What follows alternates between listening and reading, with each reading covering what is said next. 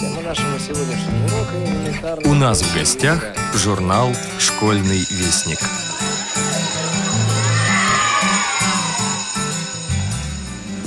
Здравствуйте, уважаемые радиослушатели. У микрофона Юрий Кочетков. А теперь прослушайте, пожалуйста, анонс 7 июльского номера школьного вестника. Недавно наш постоянный автор из Санкт-Петербурга Илья Бруштейн побывал на Южном Урале в Челябинской области и написал цикл статей для нашего журнала. В этом номере мы публикуем интервью с председателем Челябинской областной организации Всероссийского общества слепых Татьяной Павловной Савицкой. Как обстояло дело с доступной средой в Челябинске во время вашей учебы в университете. О доступной среде в то время и не говорили, и всех технических средств у меня были только катушечные и кассетные магнитофоны. Но кассетником я почти не пользовалась. Учебную литературу мне записывали чтецы с последующим воспроизведением на катушечном магнитофоне. Художественная литература была доступна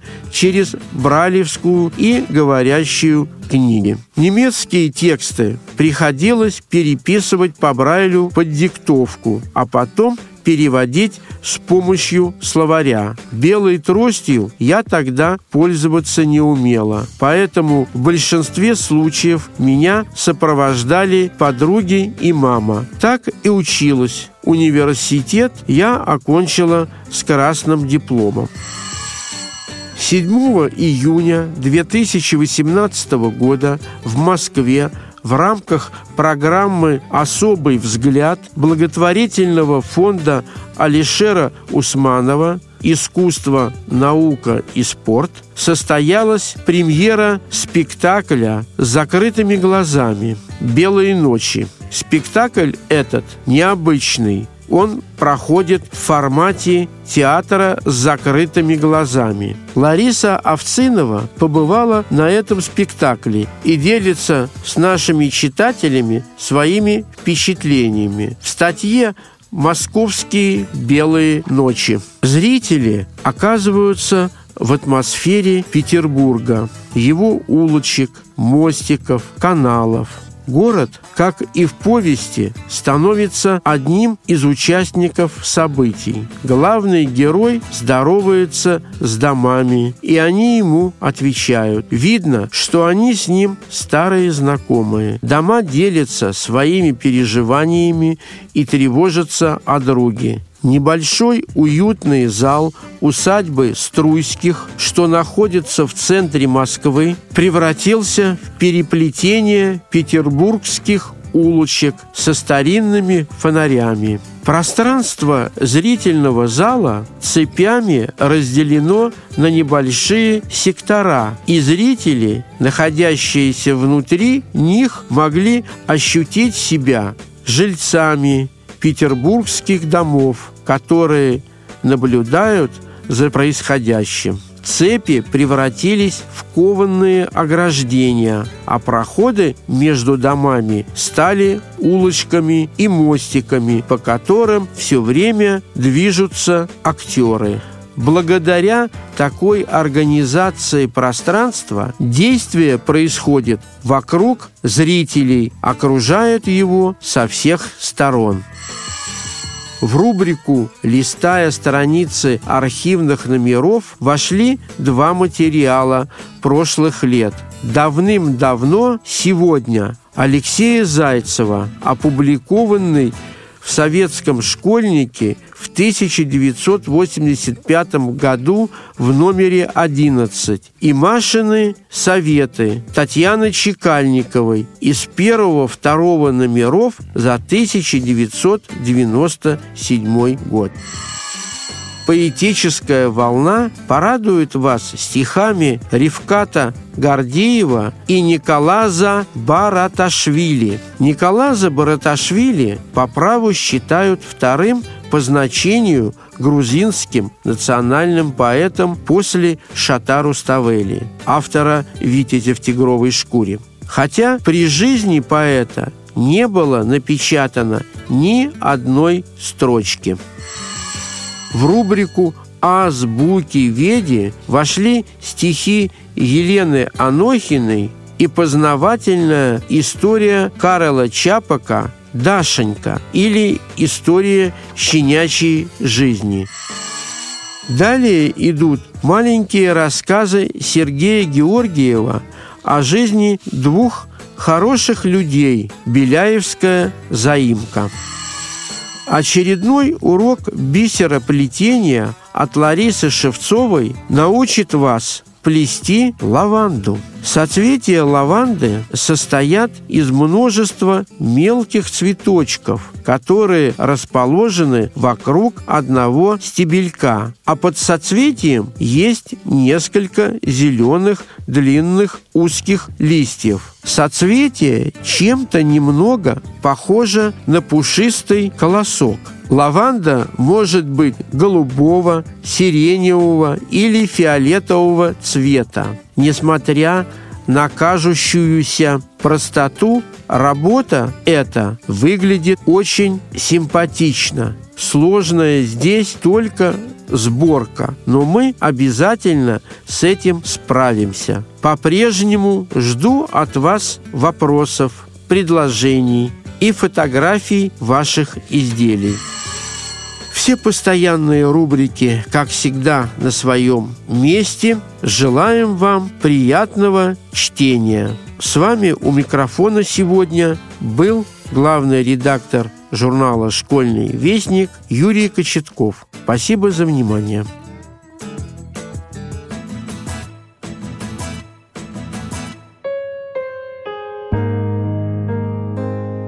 Лариса Овцинова – Московские белые ночи. Была чудная ночь, такая ночь, которая разве только и может быть тогда, когда мы молоды. Так начинается самая поэтичная и лиричная повесть Федора Михайловича Достоевского «Белые ночи». Не случайно писатель назвал свою повесть сентиментальным романом. В ней реальность становится похожей на фантазию, а фантазия – мечта. Может ли она стать реальностью – все возможно в неверном, иллюзорном свете петербургских белых ночей. Самые счастливые моменты в жизни героя повести случаются белыми ночами. Он встретил и полюбил чистую и прекрасную девушку Настеньку. Такую же мечтательницу, как и он сам. Но его короткое счастье заканчивается с наступлением серого, дождливого утра. Он снова одинок. Но в его душе нет ни обиды на Настеньку, дождавшуюся своего любимого, ни разочарования. Ему сделали больно, но это лишь возвело его на такую душевную высоту, которая мало кому по силам. Он прощает свою возлюбленную и даже благословляет ее.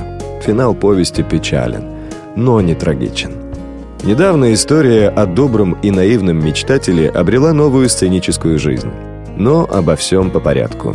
7 июня 2018 года в Москве в рамках программы «Особый взгляд» благотворительного фонда Алишера Усманова «Искусство, наука и спорт» состоялась премьера спектакля с закрытыми глазами «Белые ночи». Спектакль этот необычный.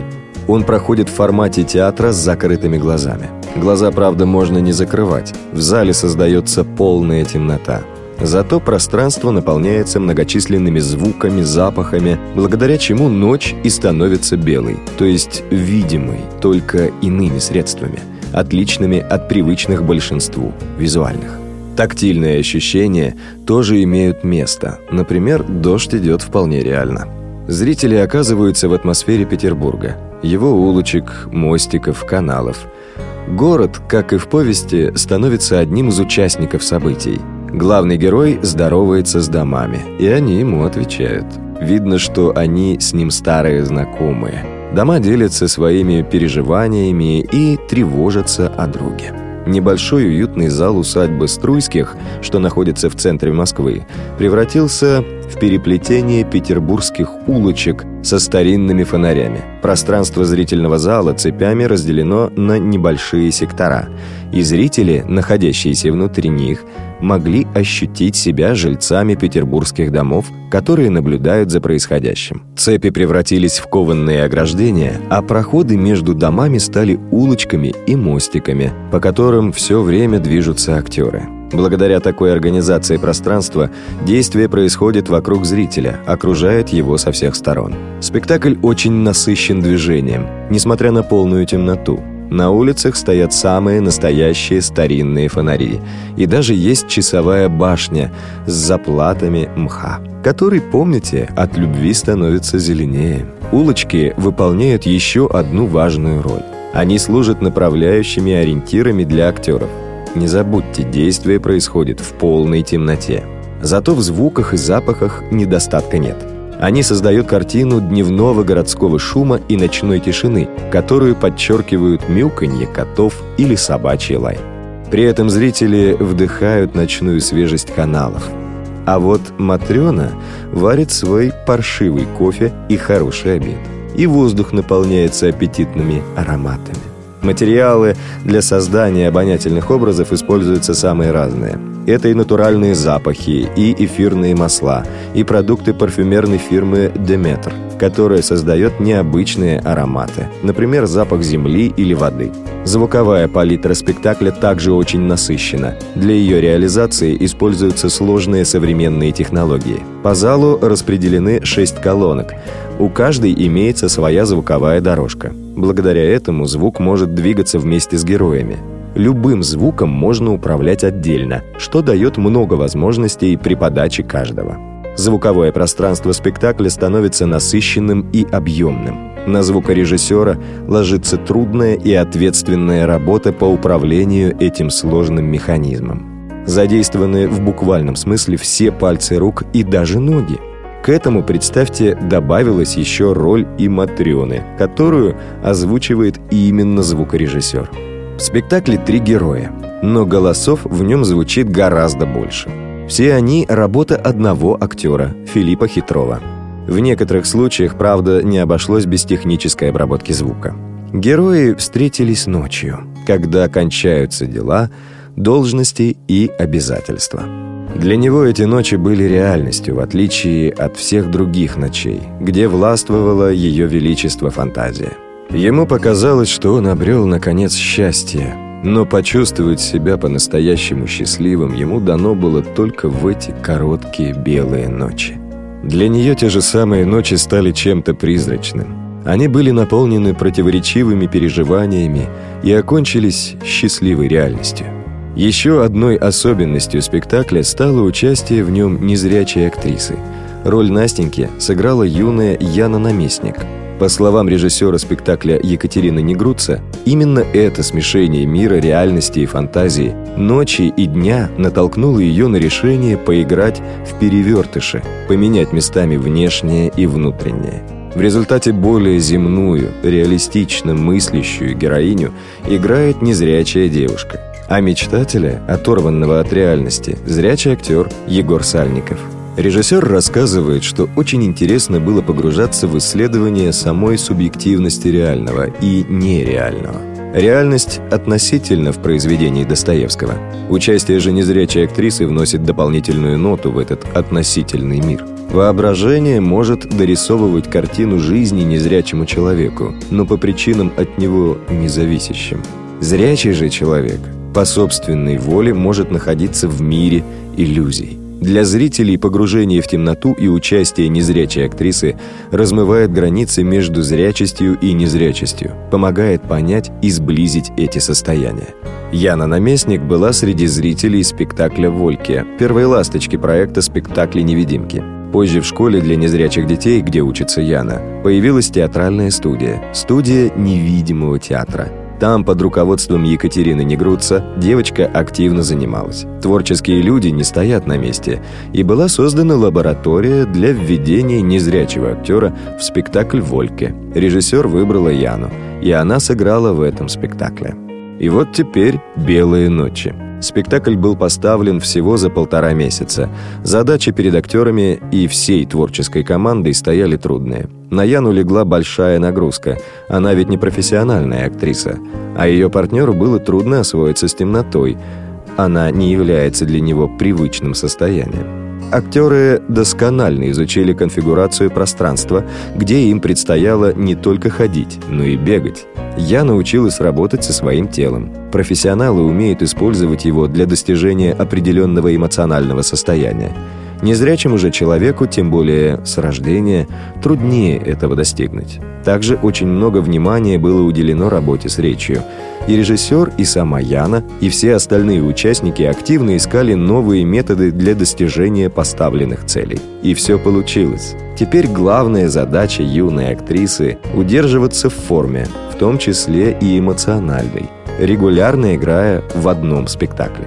Это, как ни странно, может показаться, и профессионалам бывает нелегко. Однако, по словам режиссера, Яна обладает многими данными, чтобы стать настоящей актрисой. Спектакль «Белые ночи» не первая работа в формате «Театр с закрытыми глазами». Он является продолжением проекта «Спектакли невидимки», хотя формально в него не входит. «Белые ночи» появились по инициативе благотворительного фонда Алишера Усманова «Искусство, наука и спорт». Фонд создал программу «Особый взгляд» для поддержки людей с нарушением зрения. На этот раз постановщики отказались от масок, которые на предыдущих спектаклях проекта должны были надевать на глаза зрячие люди, чтобы почувствовать, как воспринимает окружающий мир слепой человек и каков этот мир, если исключить визуальные впечатления. На спектакле в зале специальным образом была создана полная темнота. Проект «Спектакли невидимки» появился в 2014 году. Первым стал спектакль «Вольке», который был подарком для незрячих детей к Новому году. В то время команда невидимок была пионером в этой области. Таких спектаклей раньше просто не существовало. Сначала планировалось создание аудиокниги для детей «Сказка всем». Руководитель программы «Особый взгляд» Фонда «Искусство, наука и спорт» обратились к Екатерине Негруца с просьбой о сотрудничестве. Но Екатерина – театральный режиссер. В результате родился спектакль «Вольки». Первые показы проходили без масок и без создания темноты, потому что подразумевалось, что спектакль будут смотреть только незрячие дети. Шел активный поиск средств, которые бы позволили сделать сценическую историю абсолютно понятной и эмоционально насыщенной для незрячего ребенка, причем без всяких комментариев – Позже стало понятно, что спектакль интересен и слабовидящим людям, и зрячим. Тогда у создателей постановки возникла мысль, что зрячий может на время спектакля сравняться с незрячим и почувствовать, как тот воспринимает окружающий мир. Отсюда возникли сначала маски на глаза, и вот теперь полная темнота – в рамках проекта «Спектакли-невидимки» было поставлено еще три спектакля «Чучело», «Рождественская история» и «Все началось со шторки для душа».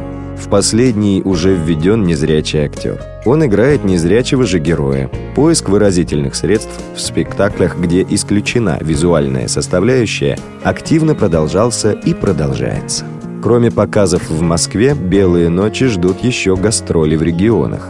В Сочи же появятся свои «Белые ночи». «Жемчужина Черноморского побережья» выиграла грант на создание спектакля. История петербургского мечтателя будет воссоздана в кукольном театре «Саквояж». Темнота будет, но незрячие актеры на сцене не появятся. Курирует сочинский спектакль и делится опытом Екатерина Негруца. Московские белые ночи закончились гимном душевной чистоте и благородству. «Ну, чтоб я помнил обиду мою, никогда. Да будет чистым небо твое, да будет безмятежной улыбка твоя, да будешь ты благословенна за минуту блаженства, которую ты подарила одинокому сердцу». Листая страницы архивных номеров – Советский школьник номер 11 за 1985 год. Алексей Зайцев. Давным-давно, сегодня. Марк Твен стоит у окна и говорит, слегка наклонив голову. Литератор Альберт Пейн расположился на диване. В глубине комнаты женщина-стенографистка быстро пишет крючки в блокнот. Тикают часы, духота. Пляшут пылинки в солнечном луче. Окно раскрыто настежь. За окном 1906 год. Когда я пишу эту автобиографию, я ни на минуту не забываю, что держу речь из могилы. Это в самом деле так. Меня не будет в живых, когда книга выйдет в свет. Я предпочитаю разговаривать после смерти, а не при жизни. По весьма серьезной причине. Держа речь из могилы, я могу быть откровенен. Несколько месяцев назад, когда Альберт Пейн обратился к великому писателю за материалами для его биографии, Твен неожиданно предложил ему свой, ни на что не похожий способ работы. Твен будет диктовать в присутствии стенографистки, а Пейн может намечать темы диктовок – спрашивать и уточнять детали. Мы никогда не знали, о чем он будет сегодня говорить, и он сам редко знал это заранее, вспоминал потом Альберт Пейн. Пусть этот рассказ будет одновременно и дневником, и автобиографией. Тогда я сумею столкнуть животрепещущую современность с воспоминаниями о чем-то, что было сходно с нею, но случилось в далеком прошлом. То есть прошлое интересует вас лишь постольку, поскольку оно перекликается с настоящим. Я не ошибся, мистер Твен? Твен поворачивается спиной к окну. «Вы меня перебили. Простите, я хочу уяснить одну мысль». Пейн думает. Водит ладонью по гладкому дереву подлокотника. «На протяжении всей жизни, — произносит он, — человек остается самим собою и в то же время меняется до неузнаваемости. Меняется его отношение к миру, меняются его воспоминания о прошлом. Писатель ведь ищет в прошлом причину своего успеха, своей славы. Это они обеспечивают ему надежное положение в обществе. Или, по крайней мере, в себе самом. Стенографистка перелистывает блокнот. Часы в старинном футляре качают тяжелым маятником. Слава, дым, успех, случайность. Единственное, что надежно на земле, это безвестность. Марк Твен смотрит на Пейна, вздыхает и продолжает диктовать. Много лет назад в маленькой деревушке близ берегов Миссисипи родился мальчик по имени Сэмюэл Лэнгхорн Клеменс. Давно ли это было? Трудно сказать. Прошли годы, мальчик вырос, покинул родные края и объездил полмира. Он перепробовал уйму профессий, был матросом, лоцманом, золотоискателем, чиновником, солдатом, наборщиком в типографии и журналистом. Потом он сделался писателем. Почерком легким, как бег борзой собаки, он исписал сотни тысяч страниц. Исписал так, что и века спустя люди во всех уголках земного шара будут читать их с восхищением. Теперь он старик – его родные умерли. На дворе 1906 год. Большой город на чужом континенте. Стук подков и крики газетчиков. К вечеру воздух становится прохладнее. Он стоит у окна и говорит, говорит, говорит. Два знакомых слова прокричал мальчишка-газетчик. «By the Mark Twain!» Или это ему показалось? Уличный шум путает мысли. «By the Mark Twain!» Отметка 2, крик матроса на Миссисипи. Это значит, что все мели уже пройдены, и корабль вышел на глубокую воду. Марк Твен. Литературный псевдоним Сэмюэля Клеменса. Так он подписывает свои произведения. Так его теперь называют все. Вода выше Дюбьюка, оливково-зеленая, полупрозрачная, роскошно освещенная солнцем. Верхняя Миссисипи – страна удивительных закатов. Миссисипи не только страна удивительных закатов. Это страна детства Марка Твена, страна его любимых героев Тома и Гека. По этой стране начал он в юности свое удивительное плавание. На кораблях есть вахтенные журналы, у писателя – дневники и записные книжки. В них собирает он мысли и впечатления, возникшие вдруг в голове сюжеты, то, что когда-нибудь войдет в книги, и то, чему никогда не суждено в них войти – Первые записи книжки Марка Твена представляют собой конспекты, пестрят вычислениями. В те времена он учился на лоцмана. Потом забавные случаи, анекдоты. Твен злой старик, двумя-тремя фразами он умеет разить на повал. На заседании правительства США. Убито 200 индейцев. Во что это обошлось? 2 миллиона долларов. За эти деньги можно было бы дать им высшее образование. Или по поводу дуэлей. Допустим, что можно смыть бесчестие, изувечив обидчика. Но смоется ли бесчестие, если он изувечит вас? Твен – противник жестокости, и его смех – орудие против жестокости. Все человеческое грустно. Сокровенный источник юмора – не радость, а горе, пишет он. Понять эту мысль нам помогут две записи из его дневника 1866 года. 27 июня, пятница. Словили двух альбатросов. Крепко привязали одному к ноге деревянную чурку и отпустили летать. Низкое издевательство царя природы над беззащитной птицей. Когда люди делали свое злое дело, птица глядела на них с укором и огромными человечьими глазами. И сразу же за этой записью следующее, казалось бы, совершенно лишнее здесь. Плотники, строящие ковчег для Ноя, потешаются над ним, считая его старым фантазером. Трагическое и смешное перемешаны в жизни. Но в жизни самого Твена трагическое берет верх. Он оглядывается вокруг и видит, люди становятся все хуже и хуже. Он не понимает, от чего это происходит, и скорбит об ушедших временах. Романтика речного кораблевождения умерла. Молодежь больше не щеголяет речным жаргоном, они мечтают теперь о железных дорогах. Твен не против железных дорог. Он желает счастья 20 веку, но предпочитает остаться в своем, 19 -м. Вот почему так долго, так любовно рассказывает он сегодня о совсем уже давних событиях. И уже пропускает слова усталая стенографистка и ерзает на диване литератор Альберт Пейн. Два-три года назад за обедом у Лоуренса Хаттона Генри Ирвинг спросил меня, не слыхал ли я историю про такого-то. Мне стоило немало труда ответить «нет».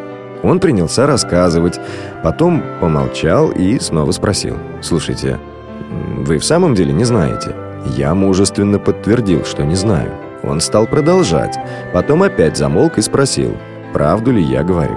Тогда я сказал, что могу соврать один раз, могу из любезности соврать дважды, но не больше.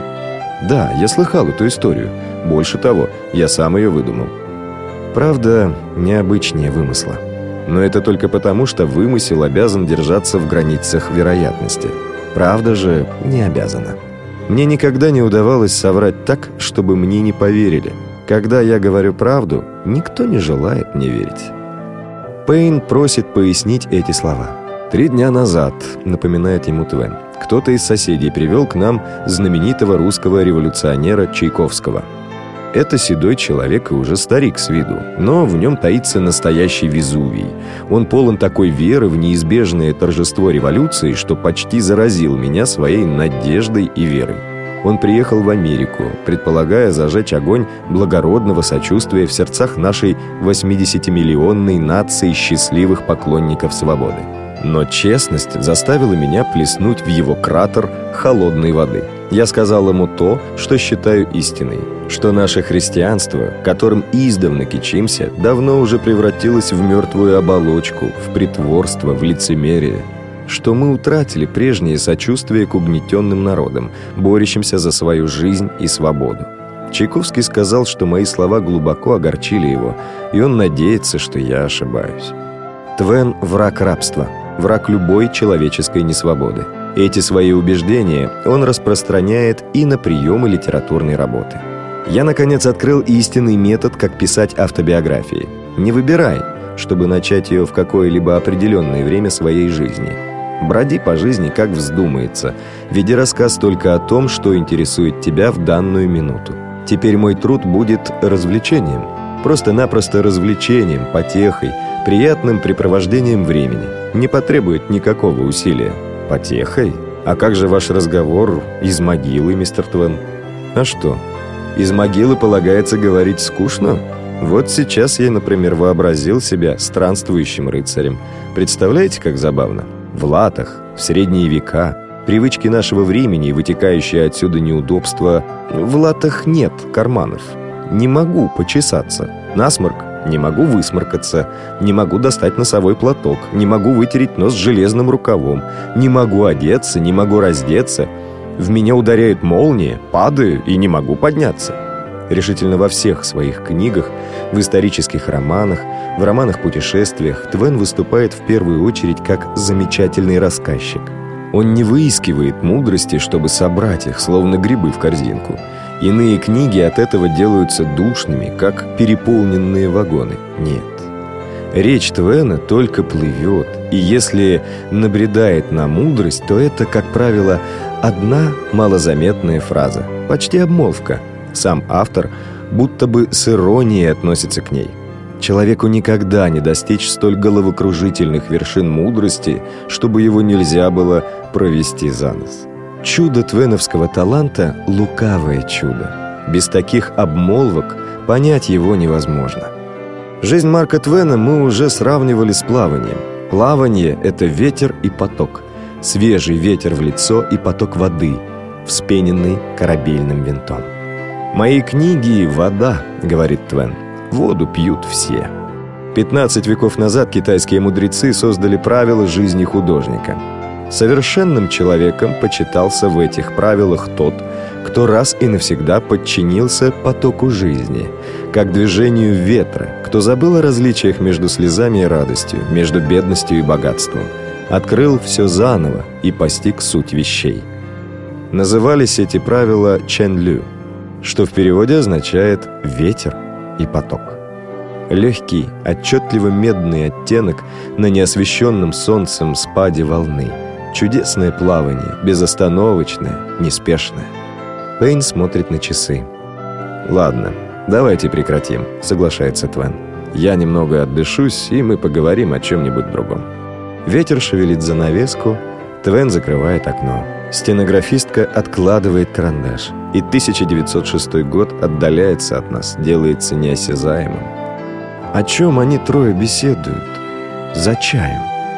Стенографистка? Нет. Так не принято обращаться к женщинам. Миссис Джейн, э, Мерлин, Элизабет, Виктория. Возьмите свой карандаш, не поленитесь, запишите. Этот вечер больше не повторится. Текст читал Дмитрий Гурьянов.